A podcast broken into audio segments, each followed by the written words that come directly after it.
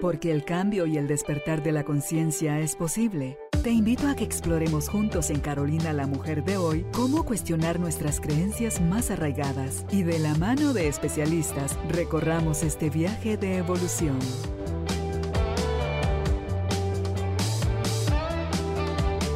Este episodio llega a ti gracias al apoyo de Cemento Stark. Transforma tu vida, transforma tu casa con Cemento Stark. Bienvenidos. Tribu de Almas Conscientes, me da muchísimo gusto estar nuevamente con ustedes y darles la bienvenida al estudio de Carolina, la mujer de hoy, para que demos inicio a otro de estos conversatorios que tenemos con los especialistas, donde en cada episodio nos dejan reflexiones, nos dejan ejercicios, nos dejan tareas muchas veces, que nos sirve todo ello para ir al encuentro con la versión original de nosotros mismos y poder desenmascarar qué es aquello que está dentro, qué es lo que nos hemos negado, qué es lo que no validamos y le damos permiso a aflorar de nosotros por miedo a que no funcione, a que no lo acepten, a que no nos quieran, a que no nos vean, a que entonces todo eso que hemos ido anteponiendo nos deja eh, en entredicho a nosotros, nos deja en la cola cuando deberíamos de ser la prioridad. Entonces, si vamos a hablar de creencias, hablemos también de dichos. Y hoy nuestra invitada se lo sabe, ya me estaba matando la risa de algunos que nunca en mi vida he escuchado. Y hoy nos trae ella el tema entre dichos y creencias. Estamos hablando de María Lucía Sánchez. Ella es tanatóloga, es educadora menstrual, es risoterapeuta, autora del manual Cuéntamelo Todo y es la productora de, en el Instagram de Una Manita entre mamás. Tanto en Instagram como en Facebook la encuentran ustedes así. Si ustedes están listos, nosotros también. Bienvenidos, bienvenidas. Empezamos. Chía. Hola. Me encanta que estés hoy aquí para que hablemos de este tema, porque en otras oportunidades que hemos tenido de conversar, te salen los dichos de una manera tan natural, es tan parte tuya, de tu vocabulario y de tu forma de ser, que le dije, iba a Chía un día, ¿y por qué no hablamos un día de dichos? Entonces, entre dichos y creencias. Y a veces también se puede ir hasta el sarcasmo diluido ahí y que hay atrás del sarcasmo y qué es lo que realmente queremos decir, Chía. Porque se le ha dado el poder a los dichos de sabiduría popular. ¿Pero por qué? Porque como mucha gente lo dice, ya lo convirtieron en sabiduría o porque estamos sin poderlo decir de manera directa, lo disfrazamos de esta, de esta forma, nuestra comunicación. Sí, no, mira, a mí yo creo que uno hereda realmente como hablan sus papás o de repente sus hermanas, y a mí sí mucha gente sí me dice, justo, ¿verdad? Que se, como que se me salen. Pero como dices tú, uno puede ser sarcasmo, sabiduría popular, pero realmente yo creo que los dichos sí vale la pena analizarlos, que es lo que vamos como que a hacer hoy, porque realmente es súper curioso que, que, esté en boca de, muchas personas, ¿verdad? Entonces creo que son como esos mini consejos valiosos a veces también que te, que te dicen, y obviamente pues Guatemala y el mundo, pues más Guatemala está muy ligado a, a estos dichos populares, ¿verdad? Entonces sí. Es porque hay dichos en inglés que no nos hacen sentido a nosotros. Claro. Sí, es más como de, cultura, ¿verdad? Y obviamente pues en cada lugar habrán, pero sí, aquí les traje unos para compartir y que también, ahorita que estaba oyendo que tanatólogo y que demás, pero también ahí sale la salvación que soy risoterapeuta. Entonces vale la pena reírnos un poquito hoy. Creo que el humor también es parte de, del dolor, de la vida. Las personas que conocen el dolor valoran más la risa y, el, y el buen humor. Entonces, pues también esperando que, se rían hoy un poquito con nosotros, porque yo ya me duele aquí y hemos empezado de, reír. es que ya, la trae. es que tú sos como una niña traviesa, chía, que te come, te come, así por decirle a la gente cosas.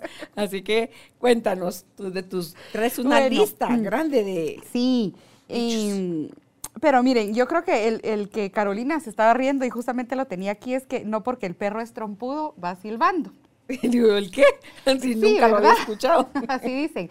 Que cuando el perro... Entonces, la verdad es que estoy ya como profundizándolo y viendo seriamente el contexto. Es que justamente estamos muy ligados a las creencias de suponer que las cosas deben de ser así, ¿verdad? Entonces nos encerramos a un concepto, a una situación y creemos que esa es la última palabra, eh, la última oportunidad y demás, ¿verdad? Entonces, justamente es eso, cuando nos imaginamos que las cosas tienen que ser como aparentan. ¿Verdad? Como el perro es trompudo, pensamos que de plano va a silbar. Es que no hace, hace la boca así cuando va a silbar. Que de plano, ¿verdad? Entonces, cabal, ¿verdad? Que tiene como que su trompita así. Entonces, sí caemos mucho en eso también, ¿verdad? En el día a día también suponemos que, eh, que, incluso hasta los roles de papá, que porque papá tiene que ser así, tiene que ser un buen papá y tiene que actuar así, o porque mamá, o porque el rol de trabajo, el rol de esposa, el rol de hijos. Entonces, sí nos aislamos mucho y nos encerramos en un concepto de que las cosas tienen que ser justamente como nosotros pensamos. Y ahí es en donde empieza el sufrimiento, porque no vemos la expansión, ¿verdad? No vemos la posibilidad. A mí esa palabra me, gusta muchísimo y cuando hablamos de posibilidad es que obviamente nos, nos abrimos a oportunidades diferentes y no solo a, suponer es muy malo también.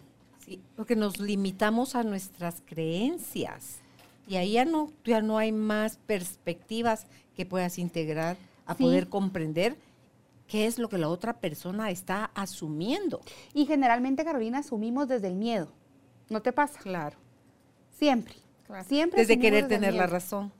Desde querer tener la razón. Entonces, por ejemplo, tu esposo no te contesta el teléfono y es porque de plano está con alguien más, ¿verdad? O sea, suponemos lo que más miedo nos da.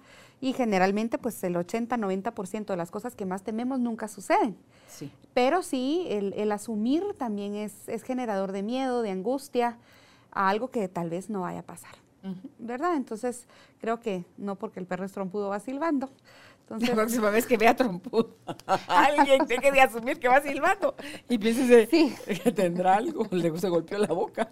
Pues puede ser cualquier cosa, hasta cualquier cosa. ¿Verdad? Que se está diciendo de forma divertida, pero trasládelo a algo serio, algo formal, es, es eso, abra su mente a otra perspectiva. Claro, o porque de verdad muchas veces, y yo lo decía en, un live que di hace poco de, de duelo, y que la gente a veces supone que está de malas y tal vez la otra persona de verdad tuvo un mal día. Hay un video precioso, Carolina, de un chico que está como en un café y de repente se pone los lentes y puede ver lo que las demás personas están pensando. Sale así como en mensajes de texto. Y entonces uno a veces dice, sí, esa señora imprudente y tal vez viene cargando de un diagnóstico eh, de cáncer o algo en el hospital o tiene algún hijo enfermo, o hay gente que no tiene trabajo. Entonces ahí también estamos como dando el juicio a una persona y no sabemos lo que está pasando. Obviamente la actitud de las demás personas también pues no debería ser como esa, pero sí es, es como muy probable que generalmente asumimos y damos el diagnóstico de hasta de insulto a las personas cuando, cuando no es así, ¿verdad? Cuando de repente a veces tampoco nada nos cuesta preguntar cómo estás, cómo pasaste tu día, te noto un poco enojada, te noto un poco estresada, ¿estás bien? Y eso es lo que realmente está necesitando ahorita el mundo, ¿verdad? En conclusión, no juzguemos porque eso nos lleva a limitar la realidad. Así es. Apunten ahí. En la ah, no, tomo nota, señorita. Bueno, otra. Bueno, hay como varios, ¿verdad? Pero, a ver, vamos a ver. Eh, al mal tiempo, buena cara, que va como muy relacionado, ¿verdad? Creo que esta es como una lección de, de vida para, para la forma en que nosotros decidamos vivir. Hay una tarea del duelo justamente que es decidir y cómo es nuestra actitud, yo creo que eso siempre se repite, pero cómo nosotros vamos a enfrentar la situación, creo que es una gran herramienta para que en un futuro nuestra cara y nuestro cuerpo también pueda entender que la actitud vale más que la circunstancia. Esta leyenda preciosa de la, de la zanahoria en agua hirviendo y el, y el huevo, ¿verdad? Que no es realmente el entorno, sino lo que estamos hechos y cómo nosotros vamos a reaccionar ante esto. El sufrimiento tiene muchos eh, objetivos. A mí me gustan cuatro específicamente, que es crecer, madurar, ser testimonio y aprender. Si nosotros no aprendemos de esto, realmente nuestro sufrimiento no valió la pena. Y no es que estemos todo el tiempo, hace poco también estaba escuchando una plática de Dante Gebel y Dante Gebel decía, verá que no porque también tengas a Dios en tu corazón todo el tiempo vas a estar en victoria. Entonces, porque también tenemos emociones, pero realmente Víctor Frank dice que monopolizamos el dolor. Cuando algo malo nos está pasando o cuando una situación de aprendizaje, no precisamente malo, pero generalizamos, entonces todo lo vemos malo. Y no nos damos cuenta que hay cosas también muy lindas y cosas muy grandes que la vida nos regala y no lo vemos. Entonces no solo es que tengamos una carita siempre sonriente, porque también yo siempre he dicho que el llanto, el enojo, eh, el miedo son emociones súper normales, naturales que tenemos que sacar, pero que realmente tenemos que tener una buena actitud ante la vida y esto nos ayuda muchísimo desde la resiliencia hasta cumplir metas a, largo, corto, mediano plazo, aunque estemos pasando por circunstancias complicadas. Es correcto. ¿Verdad? Así que al mal cuánta sabiduría tiene, ¿sí? ¿Verdad? Un refrán tiene tanta sabiduría. Sí, sí. La, si lo analizas y le encuentras el regalo, porque tiene mucho eso que tú dijiste, el decidir nuestra actitud ante lo que nos está sucediendo. Eh, dejemos de calificar de bueno o malo porque eso hace que rápido tendamos y tenemos un cerebro que tiene una habilidad, te pasan 99 cosas buenas y una que consideras mala. Esa una La tiñe, tiñe todo lo demás de que tu vida es una vaina. Sí, y pasas todo el día rumiando la emoción y el sentimiento hasta que te dormís y tal vez regurgitas, o sea, de verdad regurgitas, o sea, lo sacas y lo sacas y lo sacas y lo rumias. Entonces realmente es como justamente esto, ¿verdad? ¿Qué puedo hacer? ¿Tengo el control de esto? ¿No tengo el control de esto? Pero sí, ¿cómo voy a reaccionar? Y hacerme responsable yo también, porque a veces responsabilizamos a las demás personas de nuestro sufrimiento, pero no nos hacemos responsables de nosotros mismos. Entonces yo siempre les digo, el factor R es responsabilizarme a mí, es decidir por mí, para mí, y porque yo voy a cambiar esta situación. Em, el cerebro hace conexiones de la queja. no nacimos para quejarnos, pero el cerebro le gusta y se acostumbra y hace esta conexión. Entonces cuando dice, ay, Carolina no se ha quejado hoy, ¿verdad? Entonces, ah, va, empecemos, ¿verdad? Y entonces empieza ahí. Recordémonos que esto empieza a segregar tantas hormonas, tantas cosas, que entonces el cuerpo empieza. Cortisol, que nos hace hasta más viejitos, nos desgasta el calcio, nos desgasta la mente, todo. Entonces, ahí nos vamos dando cuenta que nuestra actitud y nuestra decisión es súper importante en todo lo que hagamos, en todo momento. Sí. Así que al mal tiempo, buena cara. Así nos esté pasando de todo, como el niño de Atocha. Otra, ¿Otra a ti creo que te la ya te la voy aquí. Ah, sí. ¿Cuál dice el niño de Atocha? El niño de Atocha, que es, el niño de Atocha, creo que es un niño santo de Matitlán. No me hagan caso. No me crean. no, pero yo creo que sí. Investiguen ahí. Y justamente está sentado en un palo. ¿Verdad? Pero el niño está sonriendo. Entonces, justamente es eso. ¿Verdad? Como, cuando dicen cómo estás, como el niño de Atocha. ¿Verdad? Así, casi que con cosas metidas hasta acá, pero sonriendo. ya ven que me fluye y ese no lo tenía. no, no lo recordaste. Apuntado. y mm, hay otro que dice pican más los celos que las pulgas. tampoco lo había escuchado nunca. Y bueno, ¿quién no ha sido celoso o quién no ha tenido celo de algo? El trasfondo de los celos es envidia y el trasfondo de la envidia es temor, otra vez, y es una creencia a no ser merecedor, justamente. Hablamos mucho del síndrome del impostor también, ¿verdad? De lo que yo me merezco, de lo que yo eh, puedo también recibir. Y entonces ahí nos damos cuenta que el jardín del vecino siempre va a ser más, verde, que el mío, eh, otro.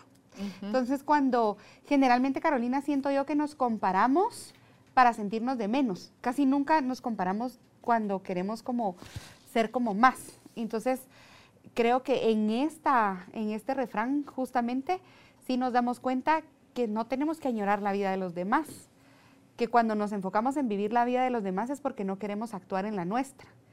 Nos distraemos de esa forma. Nos distraemos y, y, no trabajamos en lo que tenemos que hacer. A mí a veces, porque todo el mundo siente envidia, la verdad que esto es algo muy natural. Pero yo sí analizo qué fue lo que me dio envidia y qué tengo que trabajar en mí. Para una faceta de los celos la envidia, porque otra sería la inseguridad, ¿no? Es que los celos es, incluso tú no me estás poniendo atención a mí o yo no estoy recibiendo. O preferís al otro en lugar de a mí. Ajá. Entonces eso ya es envidia porque no quiero compartir mi tiempo. O sea, obviamente no estamos hablando de celos de pareja específicamente.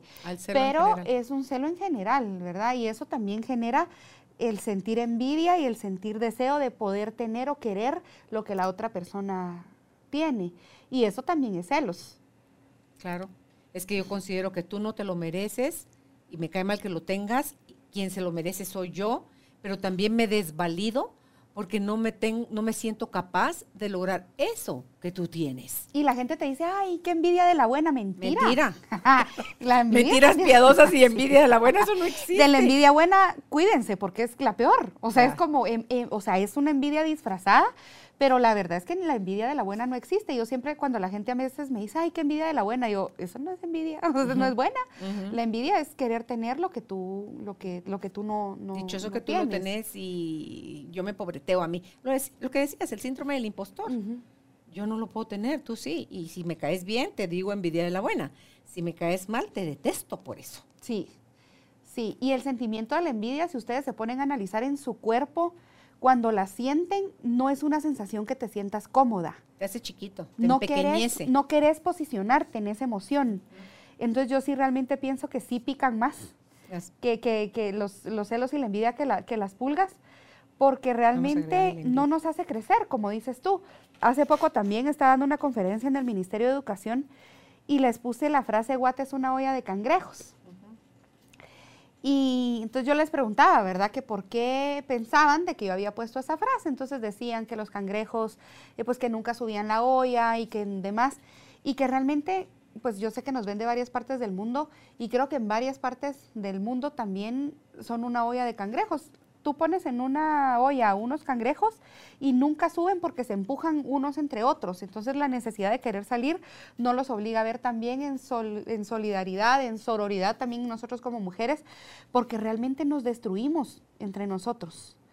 Porque queremos tener cosas y no se dan cuenta que atrás de un triunfo existen muchos sacrificios. Claro, claro. No solo eso, sino que cada mujer que lo va logrando, o, o también hombre, que lo va logrando, nos va abriendo brecha, nos Así va es. enseñando que sí es posible, que si esa persona pudo, yo también puedo. y regresamos a que no, porque el perro trompudo va silbando y vemos que, ay, esta de plano, saber ni quién le dio el dinero. O, ay, esta de plano, verá, entonces empezamos a suponer también que los triunfos y los éxitos son fáciles porque nos posicionamos desde la pobreza de la envidia, desde la pobreza de la necesidad de querer obtener.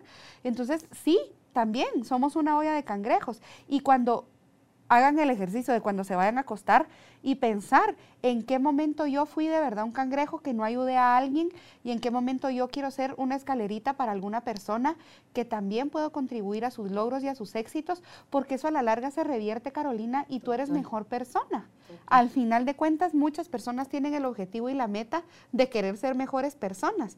Y también pensar si esto me, me acerca más a la meta de ser mejor persona o si me aleja de la meta de ser mejor persona y poder colaborar con, las, con la sociedad y el mundo. Sí, ahí les dejo yo la pregunta, ¿o ¿se lo han dicho a alguien? Eh, ¿Lo han pensado siquiera alguna vez? ¿Lo han hecho? ¿Cómo te ayudo a alcanzar tus sueños? Decirle eso a alguien es decirle, yo pude, tú puedes. ¿Qué- ¿Cómo te puedo echar upas? Dándote seguimiento. Ah, dame el boleto, dame el dinero, Sí. dame. No, no, no, no necesariamente es eso. Es, a veces es que sea tu red de apoyo, que te dé seguimiento, que esté pendiente de ti, te diga cómo vamos, estás por tirarlo todo, por tirar la toalla, como decimos comúnmente, y llamar, mirar, decir, estoy por mandarlo todo a la fregada. Es, es ese oído que te puede escuchar, te puede sostener en un momento dado, chía. No ¿sabes tengamos miedo a ayudar a, la- otros a motivar a alcanzar la sus acción. sueños. Te voy a decir, el tema de la tanatología es sobando y empujando. ¿Por qué? Porque muchas veces por querer acompañar o por querer ayudar, consolamos y consolamos y rascamos la roncha y no estamos haciendo nada. ¿Qué hace la tanatología o el coaching tanatológico en sí? Obliga a la acción. ¿Qué vas a hacer con esto? Tú quisieras un buen trabajo o quisieras emprender, ¿cuándo lo vas a hacer? ¿Cómo lo vas a hacer? ¿Con qué recursos cuentas? Entonces ahí estoy dejando a un lado la envidia, estoy dejando a un lado los celos y estoy también siendo parte de un sueño que deberíamos de alegrarnos cuando las demás personas cumplen sus sueños y sus objetivos y sus metas. La envidia es una creencia y hay muchas creencias arraigadas a través de la envidia. Yo no soy capaz de conseguir lo que tú estás obteniendo, yo no me siento merecedora y, y nos empodera muy poco. O sea, es de muy bajo empoderamiento. Te quita el poco poder que puedas tener, Te quita. ¿Y cuál es el contrario de los celos y la envidia? La admiración, el respeto. el respeto. Sí, el cumplido. Tienes- puedes halagar a alguien sin sentirte tú por eso menos. O, o decirlo falsamente, porque la otra persona lo lee. Lo leen. y que a veces también nos enfocamos mucho en el comentar solo casi que lo físico. ¿Verdad? La regla de, por favor, no comentes nada físico los 10 primeros minutos que nos veamos. Es, es, sorprendente que la gente, ay, no sé qué, ay, no sé cuánto. Hay una regla que dice, los 10 primeros minutos que estemos platicando, no hagas comentarios de mi físico obviamente hay personas que sí saben, por ejemplo, que te cortaste tu pelo y lo primero que está esperando la persona es que te digan qué lindo tu pelo. Pero de lo contrario, si te encuentras a una persona en el supermercado, en un restaurante, 5 o 10 minutos, nada. Dice, no le digas al gordo que está más gordo. Ajá. Ya lo sabe. Ajá. Al pelón que se quedó pelón. Ajá. Ya lo sabe. Sí, y que no tuviera uno un espejo enfrente. Claro, claro. Entonces, muchas veces creo que estamos muy acostumbrados, pero la verdad es que también es importante crear conciencia de qué es lo que sale de mi boca cuando nosotros creamos conciencia, nos conocemos muy bien, hemos aprendido, también controlamos nuestra boca. Recuerda, este episodio llega a ti gracias al apoyo de Cemento Stark. Mejora tu espacio interior, así como tu espacio exterior. Remodela tu hogar con Cemento Stark. Por la boca muere el pez, dirían también por ahí. Entonces hay que controlar nuestra boca, hay que controlar nuestras emociones y pues que sí, que las pulgas piquen más que los celos. Para eso fueron hechas las pulgas, para picar. Pero sí, hay más emociones que los celos y la envidia que nos pican. Muchas veces el odio, trabajar muchísimo, el perdón. ¿Qué, más te puedo decir que emociones? La ira, el rencor, muchos, ¿verdad? Entonces creo que también pican más los celos que, que las pulgas. Vamos a ver. Y este también creo que lo veo como muy, muy ligado. Y dice, el que ríe de último ríe mejor. O el que come de último come más, casi que. creo que mm, yo lo veo de esta forma, que muchas veces ahora todo es express, Carolina. Que la, marcas de supermercados express y que la sopa ramen y que yo siempre le digo a la gente que estamos en la generación de la sopa ramen. ¿Y por qué? Porque queremos que todo salga en tres minutos calientito y lo tenemos ya y a veces ni esperamos a que la sopa ramen se termine de cocinar y nos comemos los fideitos casi que duros con tal de que todo salga rápido. Tenemos el mismo tiempo que tenían nuestras abuelitas, yo eso siempre lo digo, y a la larga ya no nos da tiempo casi de nada tampoco. Ellas estaban en menos rollos que Ellas estaban en menos rollos, entonces... Más ubicadas. Em, creo que esto yo lo veo como muy de que queremos vivir a toda prisa y no nos damos cuenta que la paciencia incluso es sinónimo de fe. A mí me gusta mucho decirlo. Cuando tienes paciencia, tienes fe, tienes fe que todo va a salir bien y que a la larga vas a aprender más si llevas un camino despacio a que si lo llevas como todo express, realmente no, sabes que aprendemos a través de la repetición, incluso los niños, hay veces que me dicen, chía, mira, yo creo que los niños no han aprendido el color rojo porque ya se los enseñé una vez y no. Entonces yo les pregunto, ¿cómo se los enseñaste? Entonces me dicen, se los puse en una cartulina. Y, y lo probaron, probaron un fresquito rojo, olieron algo con, color y, rojo, digamos una fresa, lo experimentaron, lo tocaron. Entonces Aristóteles dice que aprendemos a través de los sentidos, no hay nada en el intelecto que no haya pasado a través de los sentidos. Entonces cuando queremos hacer algo, hagámoslo despacito, hagámoslo con amor, hagámoslo con paciencia. Hace poco puse una analogía en mi Instagram que decía que cuando plantamos una, una semillita y a cada rato vamos a ver si ha crecido la planta, hay que confiar en el proceso. Entonces cuando nos damos cuenta de todo lo que hemos caminado, de todo lo que hemos visto, vamos a reír mejor, vamos a reír con más ganas, más satisfechos. ¿Sabes cómo lo veo yo ahí? Eh, como tú decías, se tomó el tiempo, toleró fracasos, persistió y conquistó. Y miren, gente que ha conquistado, no somos cinco personas en el mundo, hay millones, pero es mi perseverancia, es mi logro, es mi actitud la que a mí me va a llevar a reír de último por mí. Miren, yo soy muy de historias y demás y eh, la Nicole tenía con mi hija, tenía como, estaba como en sexto primaria, me acuerdo re bien. Iba a ir a una competencia de correr la Nicole ni corría, ¿verdad? Pero fue a su mañana deportiva y no sé qué. Yo le dije, mija, no vayas a voltear a ver porque perdés velocidad. Ese fue como mi consejo. Y la Nicole vivía en primer lugar. Para mi sorpresa, la niña voltea a ver, pierde velocidad y perdió, ¿verdad? Entonces, justamente es esto. Cuando volteamos a ver la competencia de los demás, perdemos nuestra velocidad. Y yo siempre también le digo a la gente que el hogar de la alegría es el presente. A mí mucha gente me dice, Chía, ¿tú qué haces para estar feliz todo el tiempo? Uno es mi personalidad y es mi carácter. Y dos, he aprendido y he tratado y lo intento porque somos humanos y de verdad a veces nos cuesta mucho. Pero vivir en el presente nos ayuda a tomar acción y responsabilidad. Es que todo va como tan unido. Y justamente es esto, mi perseverancia. Si las otras personas ya bajaron 100 libras y yo voy por 3, es mi logro, no es el de los demás. Solo yo sé cuánto me ha costado. Si las otras personas consiguieron o se van de viaje, yo quiero ahorrar, la vez pasada se los decía, ¿cuál es tu sueño? ¿Cuál es por lo que tú quieres reír ahorita? Y enfocarnos, porque a veces queremos tener el que mucho abarca, poco aprieta. Es otro dicho. Otro dicho. Entonces, una cosa, enfoquémonos en una cosa, vamos despacio, vamos disfrutando el paisaje, vamos con ganas, pero la vida es una, no nos frustremos en que algo no nos sale, porque el, el perder la motivación también influye mucho en las creencias que nosotros tenemos. La motivación te va a durar cinco días. Tus hábitos y tu disciplina. tu disciplina es lo que te va a ayudar a seguir con tu motivación, pero la motivación es algo muy efímero. Y nos pasa. ¿Por qué nos volvemos a comer la tira franceses a los 15 días de la dieta? Porque perdemos la motivación, porque hay una creencia que nos está moviendo que no vamos a ser capaces. Entonces ahí sí que el que ríe de último ríe mejor. ¿Te ha pasado en algo a ti? Totalmente. Uno dice, ay, voy a ahorrar para tal cosa y se supone que tienes claro que es eso lo que quieres y cuando tú ves, ahí salió en oferta no sé qué, usaste los ahorros que ya llevabas para este sueño que dices que tenías, porque ahí sí veo yo, Chía, que hay un compromiso subyacente, donde tú te dices a ti, no, pues, yo lo merezco, ahí vuelvo a empezar otra vez a ahorrar.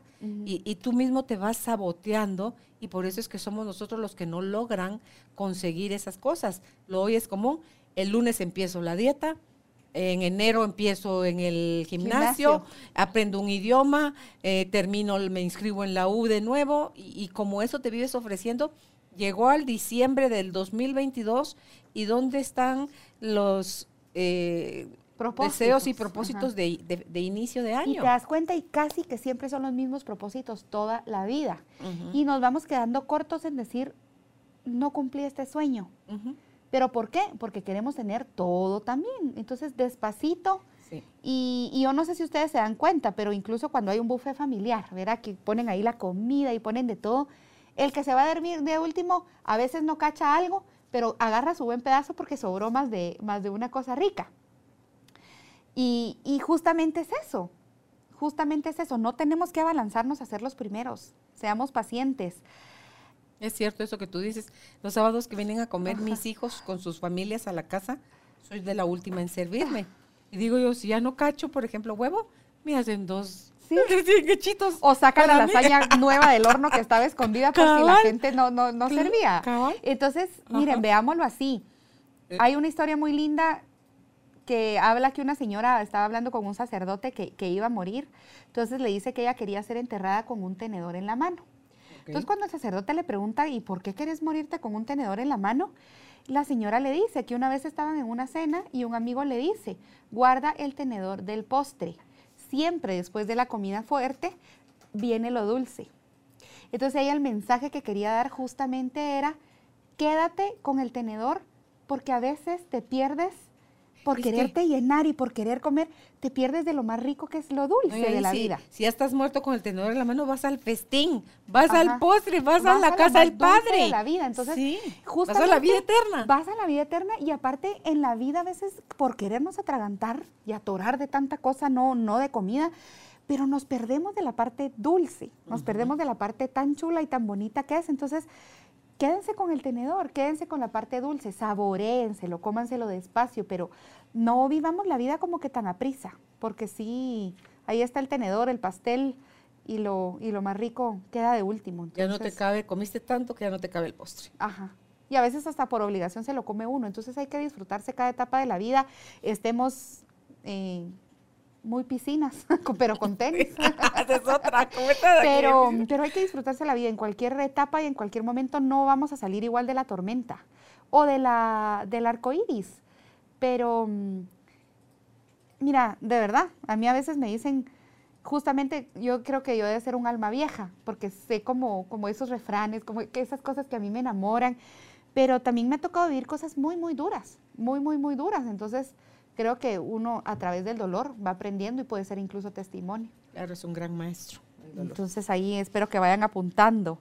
Y vamos a ver uno que... Gastar pólvora en zanates también, ¿verdad? Es perder tu tiempo en lo que no vale la pena. Ajá. Diría mi mamá, cría cuervos y te, te, los, ojos. Pero ese no es cierto, nosotros hemos sido buenas hijas. Pero gastar pólvora en zanates, enfoquémonos, miren, el enfoque, el enfoque. ¿Saben que los peces tienen una memoria de corto plazo? de dos segundos. Por eso es que no importa casi que si tú los metes en una pecera así, porque se les va a olvidar que ahí hay un tope. Entonces se mantienen como que... Aunque obviamente su entorno sea el océano, ellos pueden permanecer los peces pequeños, digamos de esta forma. Pero muchas veces no nos enfocamos en lo que realmente queremos y vamos saltando como pulgas y vamos viendo y vamos haciendo y no nos enfocamos en una sola cosa. Es como cuando ponemos la lupa que queremos quemar, así, enfócate en lo que querés y no gastes pólvora en zanates. No estamos para andar desperdiciando nuestra energía en los demás, en los proyectos de los demás. Pasamos mucho tiempo trabajando para empresas, por ejemplo. A mí me movió mucho una vez una, una amiga coach que me dijo, tú estás trabajando para el sueño de alguien más y no para el tuyo. Y tenés toda la capacidad para hacerlo. Ahí fue cuando yo tomé la decisión de renunciar a ese lugar para cumplir mi sueño. Porque literal yo estaba gastando mi pólvora, no en zanates, porque yo creía y valía la pena. Para mí la educación era muy valiosa. Pero estaba gastando mi tiempo, mi energía y mi sabiduría en algo que yo decía, yo puedo hacer algo por mí. ¿Y cuántas veces no nos pasa? Desperdiciamos el tiempo. Está sumamente comprobado que tocamos más de 7 mil veces el celular al, día. día. ¿Cuántas veces será eso? O sea, ¿cuánto tiempo paso yo en el teléfono perdiendo el tiempo y gastando mi pólvora en algo que yo puedo invertir? El tiempo no se gasta, el tiempo se invierte. Y lo inviertes mal o lo inviertes bien. O lo inviertes de una forma que no va a construirte a ti. Entonces ahí también nos damos cuenta que el factor tiempo es lo único que no se recupera y que pasados los años te das cuenta y dices, yo hubiera podido empezar, el hubiera no, el hubiera no existe y el hubiera sí existe. No existe porque no nos sirve de nada más que para jodernos la vida. Solo para, eso sirve, para reprocharnos.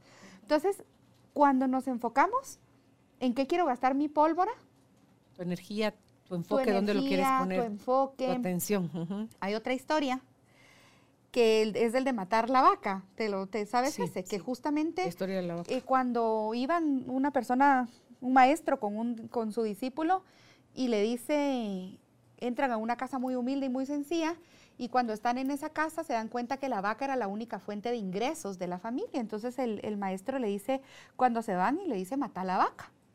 Y entonces le dice, no, pero es que es su única fuente de ingreso, ¿cómo voy a poder hacerlo? Él dice, matala. A los años llegan a la casa y encuentran una casa pues ya mucho más bonita, mucho más eh, pues construida y dedicada. Y le preguntan, mire, hace, hace unos años venimos, había una vaca. Sí, le dice, lo que pasa es que cuando se dieron cuenta que la vaca ya no estaba y que ya no era la, fuente de ingresos, tuvieron que salir a buscar otras oportunidades. Yo se los decía al principio, las posibilidades. Pero cuando se nos va del camino algo, un trabajo, se nos va una pareja, se nos va alguien a quien realmente amábamos y era muy importante para nosotros, también nos damos cuenta que monopolizamos, que nos enfocamos y que realmente perdemos la posibilidad de encontrar nuevas oportunidades para una vida más plena. Nos da miedo, por supuesto, pero sí perdemos mucho el tiempo en, no tomar acción. Sí. Entonces eso, eso me, me Esa es una de las secuelas más duras de las pérdidas. Sí. Que te quedas gastando pólvora en zanates porque ni tu llanto ni tu dolor eternizado, que ya van dos años, cinco años, diez años, quince años, y tú seguís como que fue ayer la pérdida, ahí estás perdiendo y gastando pólvora en Y la pólvora es mi energía, son mis sueños, es mi actitud, es todo esto. y, y, justamente hay otro dicho que dice que Dios te lleva, Dios le da la lombriz a cada pájaro, pero no se la lleva hasta el nido.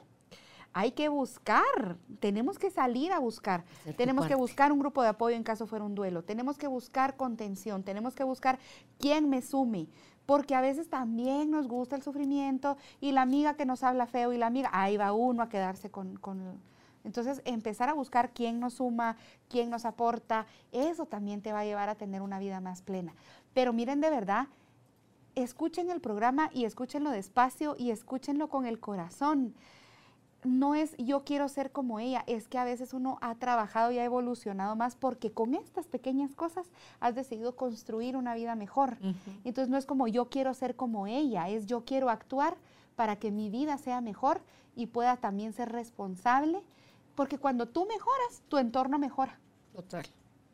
Y entonces ahí ya va. O sea, si tu hija es feliz, va a ser feliz a las personas en la U, y entonces las de la U van a sentirse mejor, y entonces el catedrático va a dar mejor la clase, pero es ese efecto mariposa que una pequeña cosa, literal, puede cambiar al mundo. Lo que dijo Marcel Proust, nada ha cambiado, solo he cambiado yo, por lo tanto, todo ha cambiado. Así es. Lo que dijo Ronald McDonald. ¿Qué dijo? ¿Sabes? Como dijo el gran filósofo Ricardo Arjona. Así, justamente así. Pero sí, entonces también me gusta mucho y también, ¿verdad? Más vale pájaro en mano que cien volando. ¿Y esto qué quiere decir? Lo comido es lo vivido, ¿es eso también? sí, lo comido es lo vivido. ¿Sí? ¿Y esto qué quiere decir? Que cuando yo tengo algo seguro, trabajo en esto, hago que crezca, pero no podemos tener 50 mil cosas en la mano porque se nos van. No podemos tolerarlo, no somos supermujeres, no somos superhéroes para estar tolerando y estar haciendo tanto. Entonces, lo que tienes, enfócate en lo que sí tienes, no en lo que no.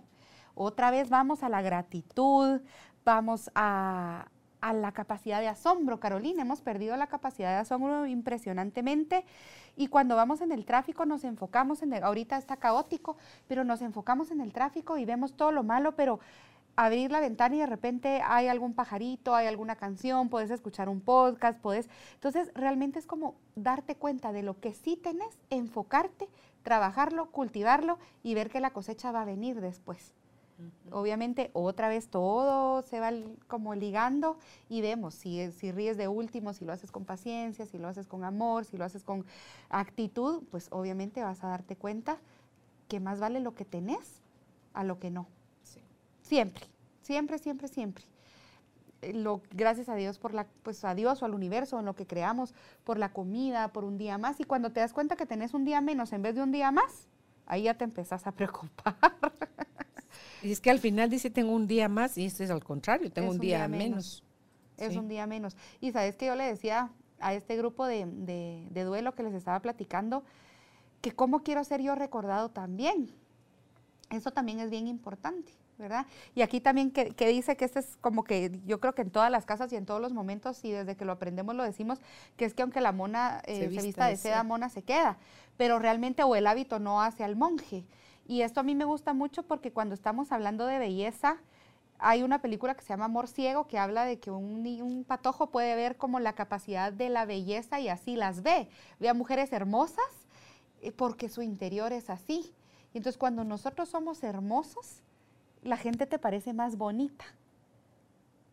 Y ahí es también que aunque una persona sea de corazón diferente al de, al de uno, digamos, o, o sí que sea cruel, que sea que sea un corazón como feo, digámoslo así, No, te va a hacer verte bonita. Pero de ese corazón feo viene esa frase. Sí. Porque está juzgando a alguien que por más que se pinte, perdón, se maquille, se ponga ropa de marca, eh, use qué sé yo, qué cosa, el perfume más caro, igual se va a quedar mona.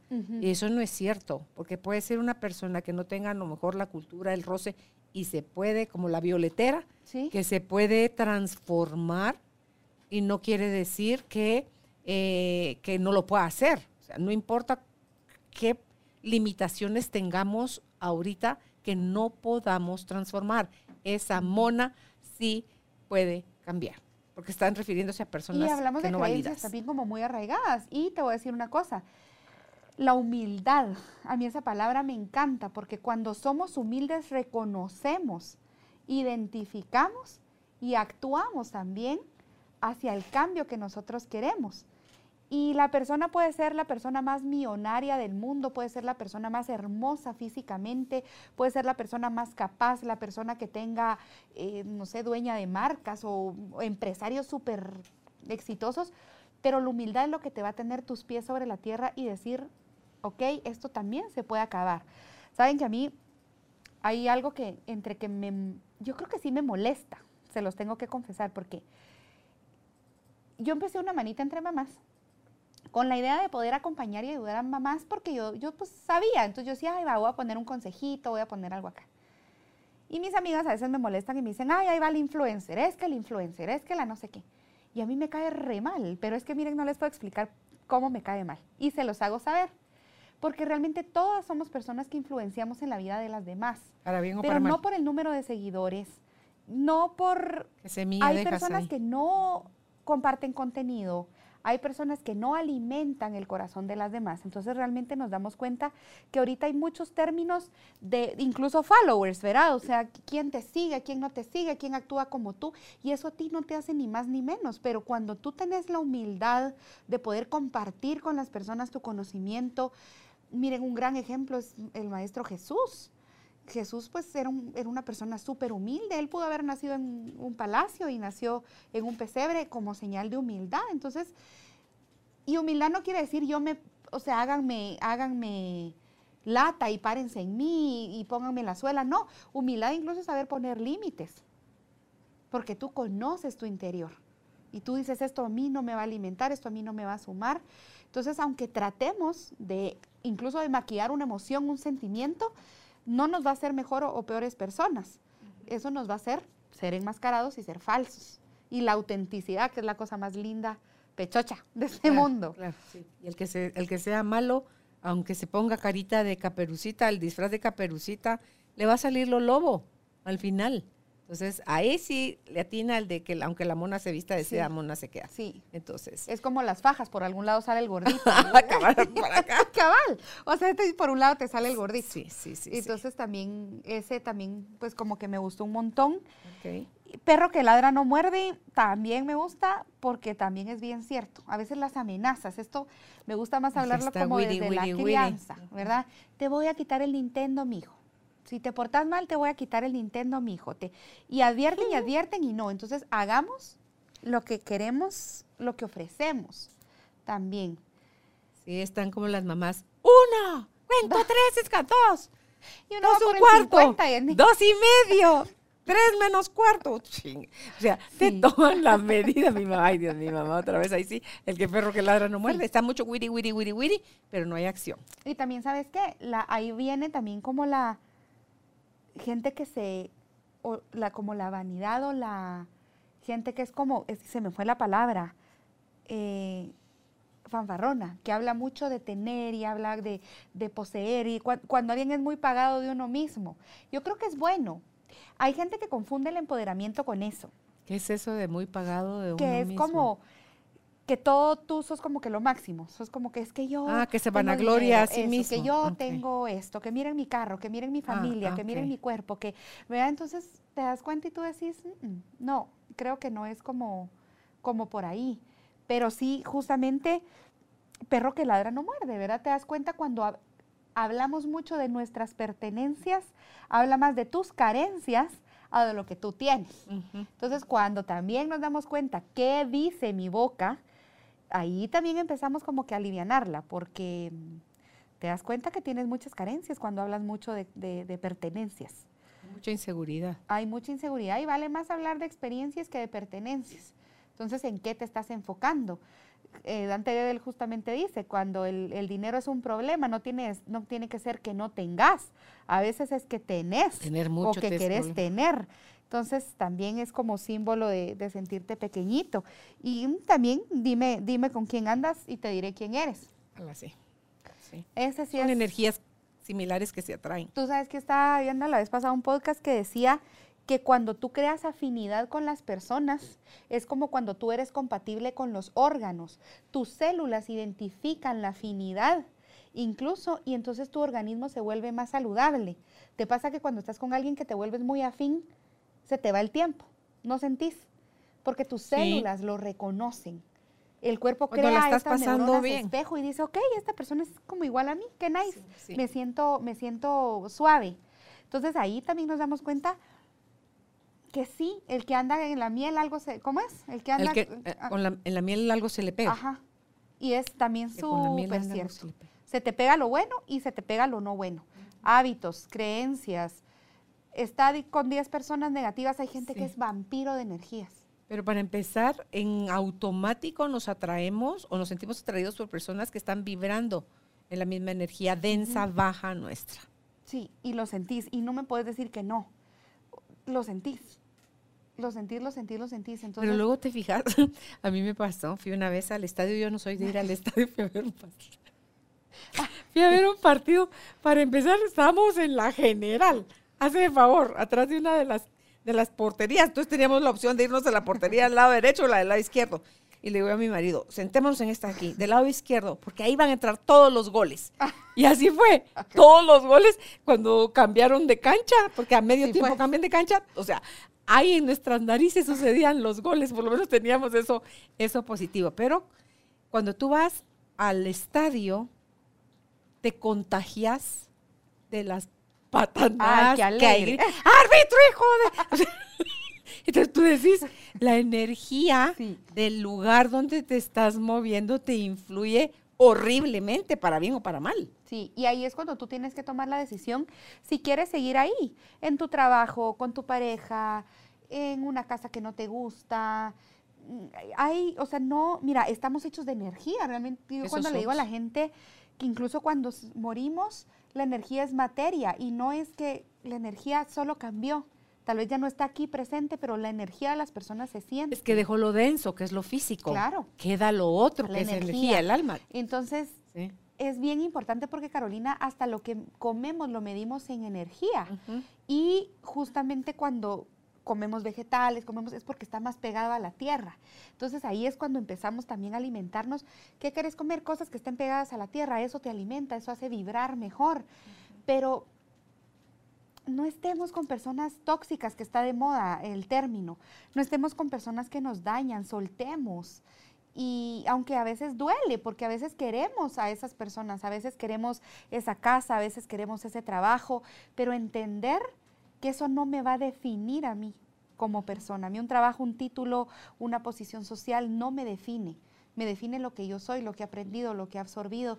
Entonces, Sí. dime con quién andas, dime en dónde andas, dime cómo andas. Y, y sí, te diré quién eres, pero antes tienes que saber tú quién eres para poder estar con esas personas, porque cuando yo sé quién soy, cuando yo reconozco mi valor, yo cambio y subo de escalón. Y ahí la vida te va a presentar mejores personas, un mejor trabajo, una mejor oportunidad de pareja, no sé, pero la vida misma te lo lleva. Solo hay que soltar un poquito, aflojar. Abrirse. Ahí quiero ver. Agua que no has de beber, déjala correr. Lo sumamos con eso. sí. El agua estancada huele feo. Entonces tenemos que dejar que las cosas fluyan. Y es dejar ir lo que no es para ti. Sí. Y cuesta mucho, Carolina, cuesta mucho, mucho, mucho, pero Pero es por el apego que tenemos. es un apego. Es que también en las relaciones, Chía, nosotros nos relacionamos con la gente y en automático los hacemos como que fueran de nuestra propiedad. Sí. Y nada es nuestro al final. Hay un libro que se llama El valor de la espera y habla del amor condicionado. Y nosotros, generalmente los seres humanos, amamos condicionalmente. 100%. Si tú me haces esto, yo a ti te quiero. Si tú sacas buenas notas, eres un buen hijo. Si tú obedeces, eres un buen hijo. Y ahí vamos creando la creencia limitante de que si yo cumplo con tu necesidad y te satisfago a ti, tú me vas a amar a mí. Y ahí nos volvemos amor condiciona, condicional. Un amor incondicional es cuando yo a ti te amo a pesar de. No va, no, eh, ay, se me fue la palabra. No valido tu emoción, eh, valido tu emoción, no tu actitud, por ejemplo, como, como hijo. Sin embargo, nos damos cuenta que el amor sí es bien condicionado. Entonces ahí nos creemos salvadores y en el triángulo de Cartman está salvador y está víctima. Pero nos volvemos al mismo tiempo lo mismo. Porque está también como el de yo- es- perseguidor. está el de perseguidor. Pero nos volvemos como muy...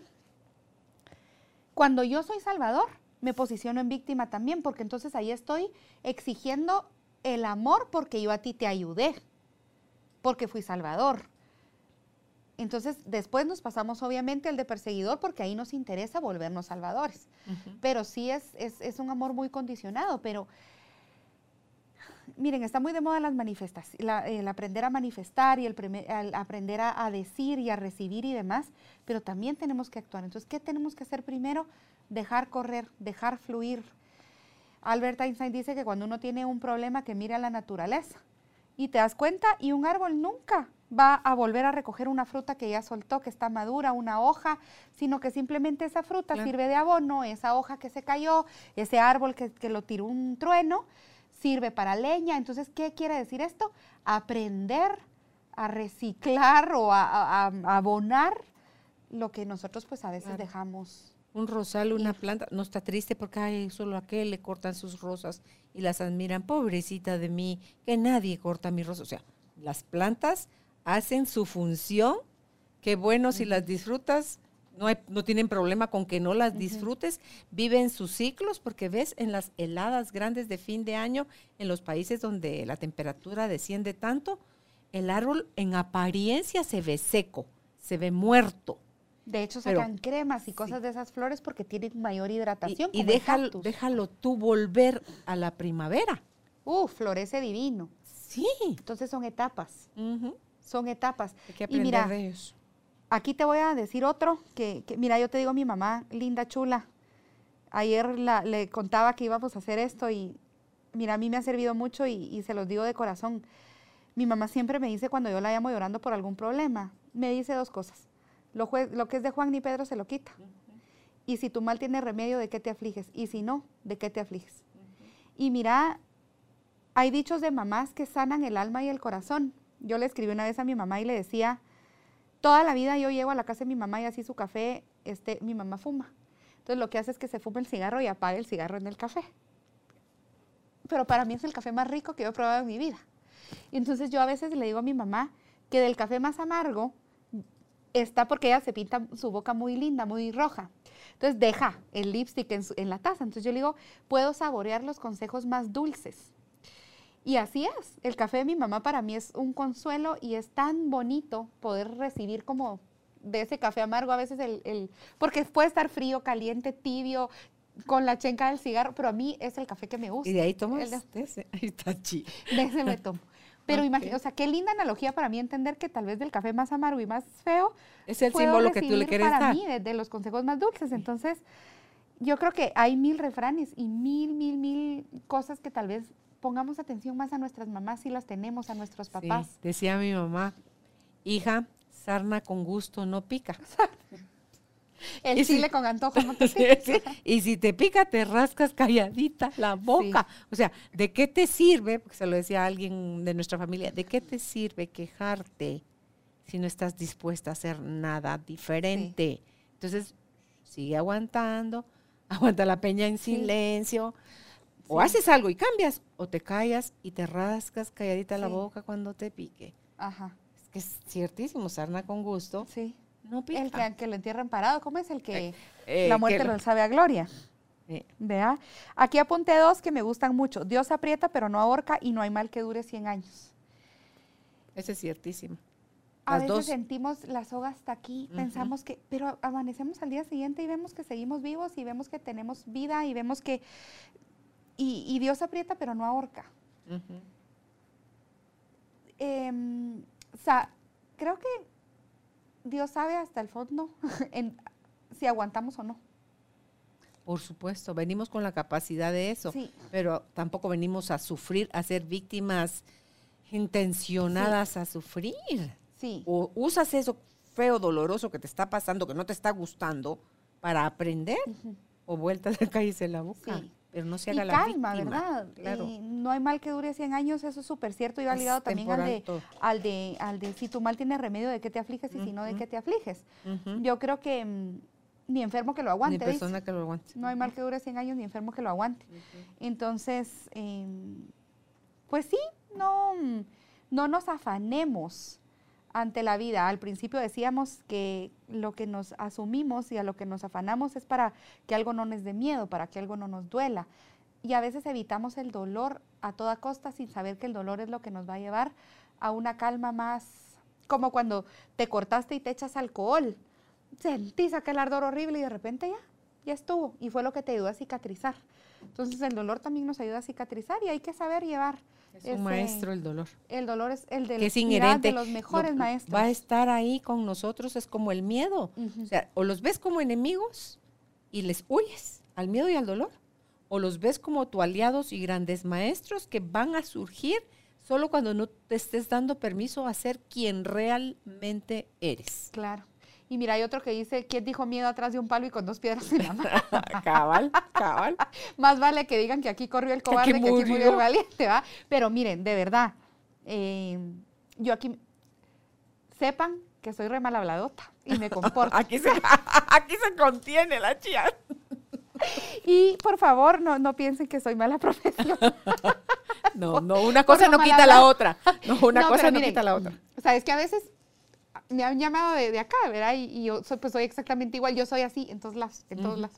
Esa es la bendición. Pero miren, el secreto de verdad, yo lo digo y, y la gente cuando lo oye dice, esa es frase de la chía. Yo les digo, el secreto es no ahuevarse.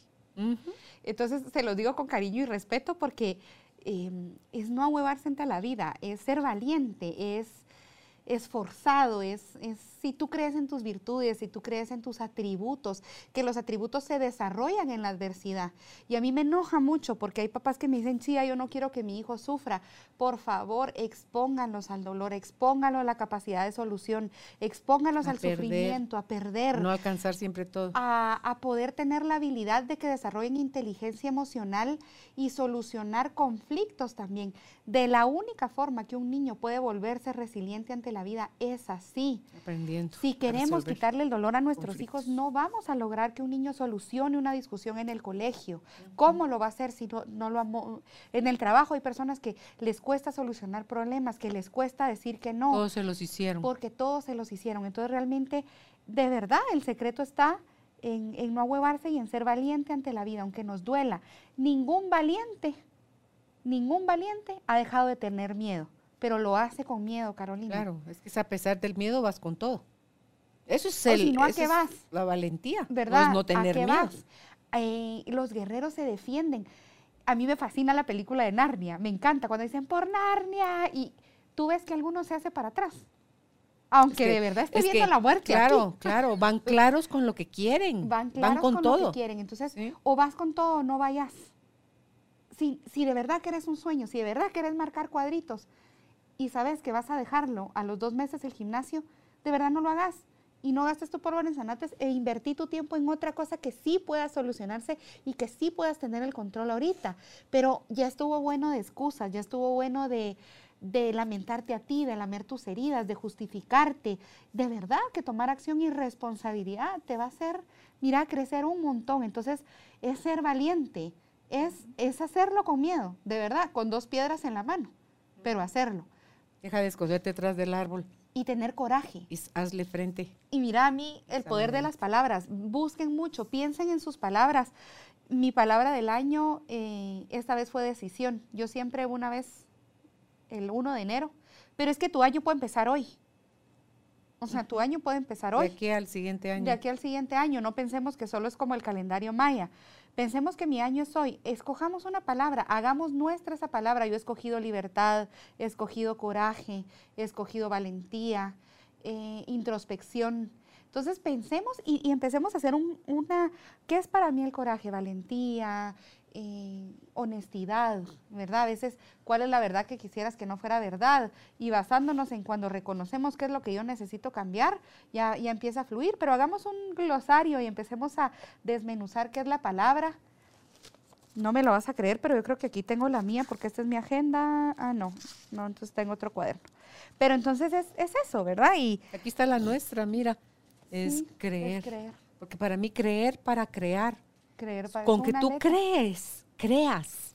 Sí. No es hay hasta que no, como, como dice la otra frase, eh, ojos que no ven, corazón no, espérate, no es esa, esa es otra No, frase. pollo colorado. Espérate, esa es otra frase. O- ojos que no ven, corazón que no corazón siente, mentira. El corazón presiente, no frieguen, Sí, sí. sí. Entonces, si tú no crees... Achillos de puerco, oídos de carnicero, ¿no habías Ay, oído? no, está chía. Y ni lo había apuntado. ¿Cómo la cosa? Achillos de puerco, oídos de carnicero, que es como A veces hay que Ay, ignorar no. palabras o cosas que escuchamos, así como que el puerquito está llorando y llorando y llorando, y el carnicero pues igual se lo truena. A veces hay que ser radicales. Sí. Sí, si tú quieres crear cosas diferentes en tu vida, empieza a creer diferente. Sí. No hay de otra forma. Sí, no hay de otra forma. pero sí a chillos de puerco, oídos de carnicero. Me recuerdo. Ya ven cómo me fluye. Sí, y eso los fuiste, los vas tomando de, de la vida y de todos No lados. sé, no, o sea, O, ¿sabes? o tu mamá di- o tus papás No dicen sé. todo eso. no, pues tampoco ¿Tuviste un creo que profesor chistorete o Segura, o mira, yo creo que uno se va O en la risoterapia te lo enseñaron no, o o algo. sea, no, fíjate que yo creo que es parte de la personalidad de uno. Uno se va adueñando. Tengo una amiga también que se llama Rosana. Ella es así como tú. Sí. Digo, por amor de Dios, niña, ¿de dónde te sale? Porque sale con unos refranes que yo nunca sí, yo creo había que es escuchado. como, hasta, sí, no, es como, pero sí se le vienen a uno, le fluyen. Aquí apunté como, y de verdad que, pero sí quiero ver qué otro nos falta. Em, camarón que se duerme, se lo Se lleva, la, la corriente.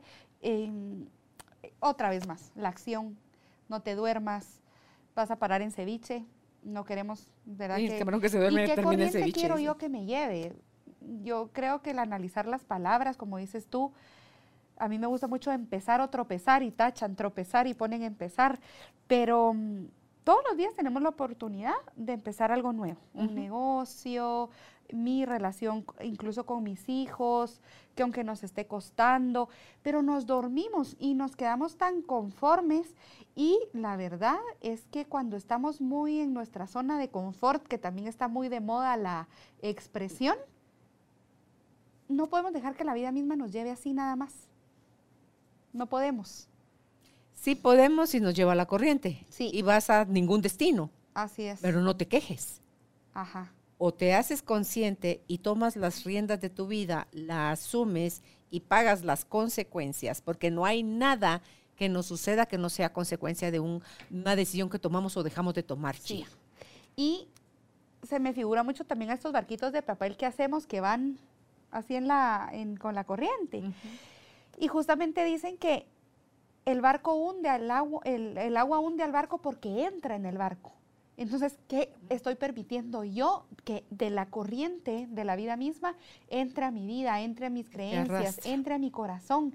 Y eso es lo que me va a ir arrastrando a mí también. Ok. Pero no seamos ese camaroncito que la vida nos lleve, que cuando tú le preguntes cómo estás, pues ahí, Jalando la carreta. jalando la carreta. Ni que fueran bueyes, decía mi papá. Jalando la carreta, entonces no, no queremos que ser ese camaroncito que nos jale la carreta. Y si vamos a morirnos con la corriente, que sea un buen caldo de camarones. que digan, ay, Qué qué, rico, rico". este camarón valió la pena comérmelo. que seamos camarón. Yo sería camarón jumbo. sería Ya tres por libra. Ah, pues Ay, sí.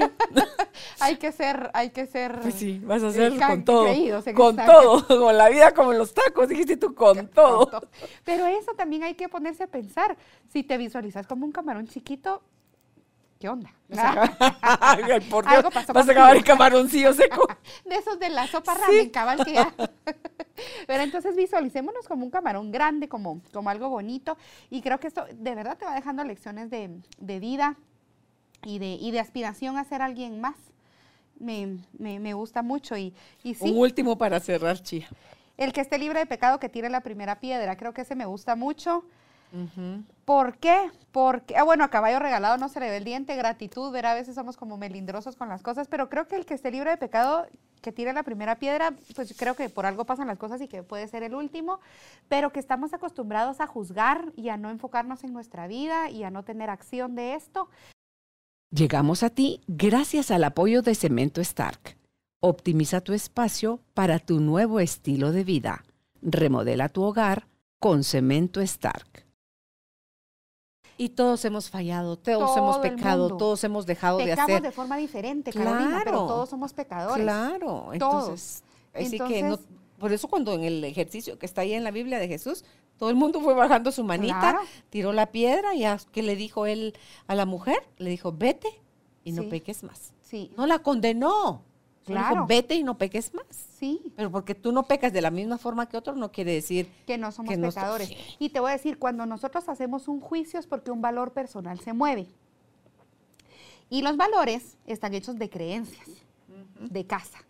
Entonces ahí también nos tenemos que poner a pensar, si yo ve, o sea, si yo juzgo como que, ay, esta persona cómo puede andar con la panza de fuera, o esta persona cómo puede andar haciendo esto, o esta persona no sé qué, démonos cuenta que nosotros mejoremos en nosotros mismos en vez de andar gastando por anates y diciéndole a las demás personas que tienen que cambiar o que tienen que hacer. Entonces, hay tanto para hacer, hacerse cargo cada quien de sí mismo que no queda tiempo, les prometo, para andarse metiendo en la vida. No queda, pero realmente es eso. Cuando, mm, cuando aprendemos, cuando aprendemos a no juzgar, a ver las cosas bonitas. Obviamente juzgar, pues también, ¿verdad? Cuesta mucho quitarlo de nuestro sistema. Que también es una creencia. Sí, pensala, porque te mueve un valor. Sí, por eso, pero pensala que cada vez para mí es más fácil dejar de juzgar. Se hace más liviano con que solo lo expreses así, porque entonces ya implica tu intención de dejar de hacerlo. Y que sabes que el juicio malo es un veneno que tú te tomas. Y como dice alguien, por favor, decía, no intenten nada, porque no existe tal cosa de lo intenté. Es, ¿lo hacen o no lo hacen? Porque yo lo hago y puede no salirme, pero lo hice.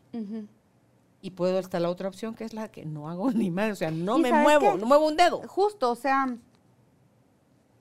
te van a juzgar de todas formas, hagas cosas buenas, hagas cosas malas para la sociedad, para el mundo, para la vida. Entonces, viví tu vida, enfócate en tu vida, ama a los tuyos, sé una persona linda, sé una persona que cuando, si tú te pudieras ver y pudieras salir de tu cuerpo, dirías, yo quiero estar con esa persona o no quisiera estar con esa persona. Y es una invitación a la, diversión, incluso al crecimiento, al humor, al amor y, y sobre todo a agradecer la vida de hoy. Yo creo que hoy hoy uno debería alimentar siempre eso. Total. Y busquen, busquen ahí más dichos y nos los mandan, si se saben alguno chistosito. Ah, más para, pan para tu batata, Pan para, ¿viste? Es que es entrenamiento, Carolina, No, yo me sé también un montón, pero me divierten los tuyos que nunca había escuchado. Pero bueno, ya escuchamos a, a Chía. Eh, encuentre usted los suyos porque están relacionados con su creencia es lo que usted ha validado como verdad, cuestiónela, cuestiónela, diviértase, viva. Y si cree que necesita ayuda, encuentra a Chía tanto en Facebook como en Instagram como una manita entre mamás. Y si desea contactarla por WhatsApp, es al 5016-9015. Repito, 5016-9015. Estamos en la ciudad de Guatemala. Antepónganle, por favor, el signo más y el código de área 502 más 502 50 16 90 15. Será hasta un próximo encuentro. Que estén bien. Un abrazo a su alma. Chao. Gracias, Chía.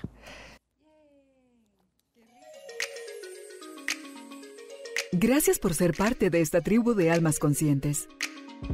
Recuerda visitar nuestra página web carolinalamujerdehoy.com.gt para más información de estos temas y de nuestros invitados. Tenemos más programas, blog, libros, talleres, tienda en línea y material exclusivo para quienes se suscriban. Encuéntranos en redes sociales como Carolina la Mujer de Hoy.